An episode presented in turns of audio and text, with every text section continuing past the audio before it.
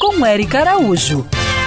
Oi, gente! Seu Isaías, que trabalha numa fazenda em Cachoeira de Macacu, me fez a seguinte pergunta: Como pode um bichinho de um centímetro derrubar um boi de 400 quilos? Hum, você aí, já sabe sobre qual bichinho ele está falando? Vou dar uma dica. Se agrupa na vegetação, prolifera mais nessa época do verão e causa diversas doenças em seus hospedeiros.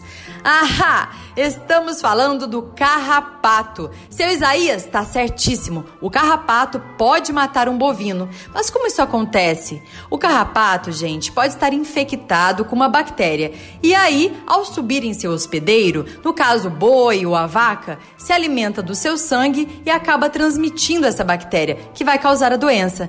Além disso, o bovino fica irritado, perde sangue, fica com feridas no corpo e o problema vai só aumentando. Com isso, Todos os dias o animal perde peso e diminui a produção de leite.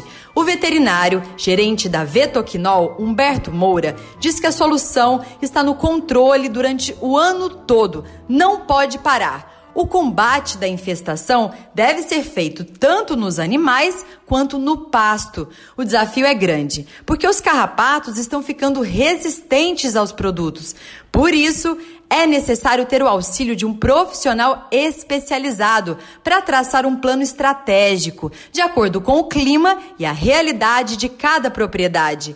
Afinal, utilizando produtos de qualidade e eliminando os carrapatos, vai garantir a saúde do rebanho, dos outros animais, do meio ambiente e da sua família também. Siga essas pegadas. Eu sou Érica Araújo e me manda sua mensagem lá pelo Instagram, Érica Bichos. E para compartilhar nossa coluna, acesse bandnewsfmrio.com.br barra colunistas.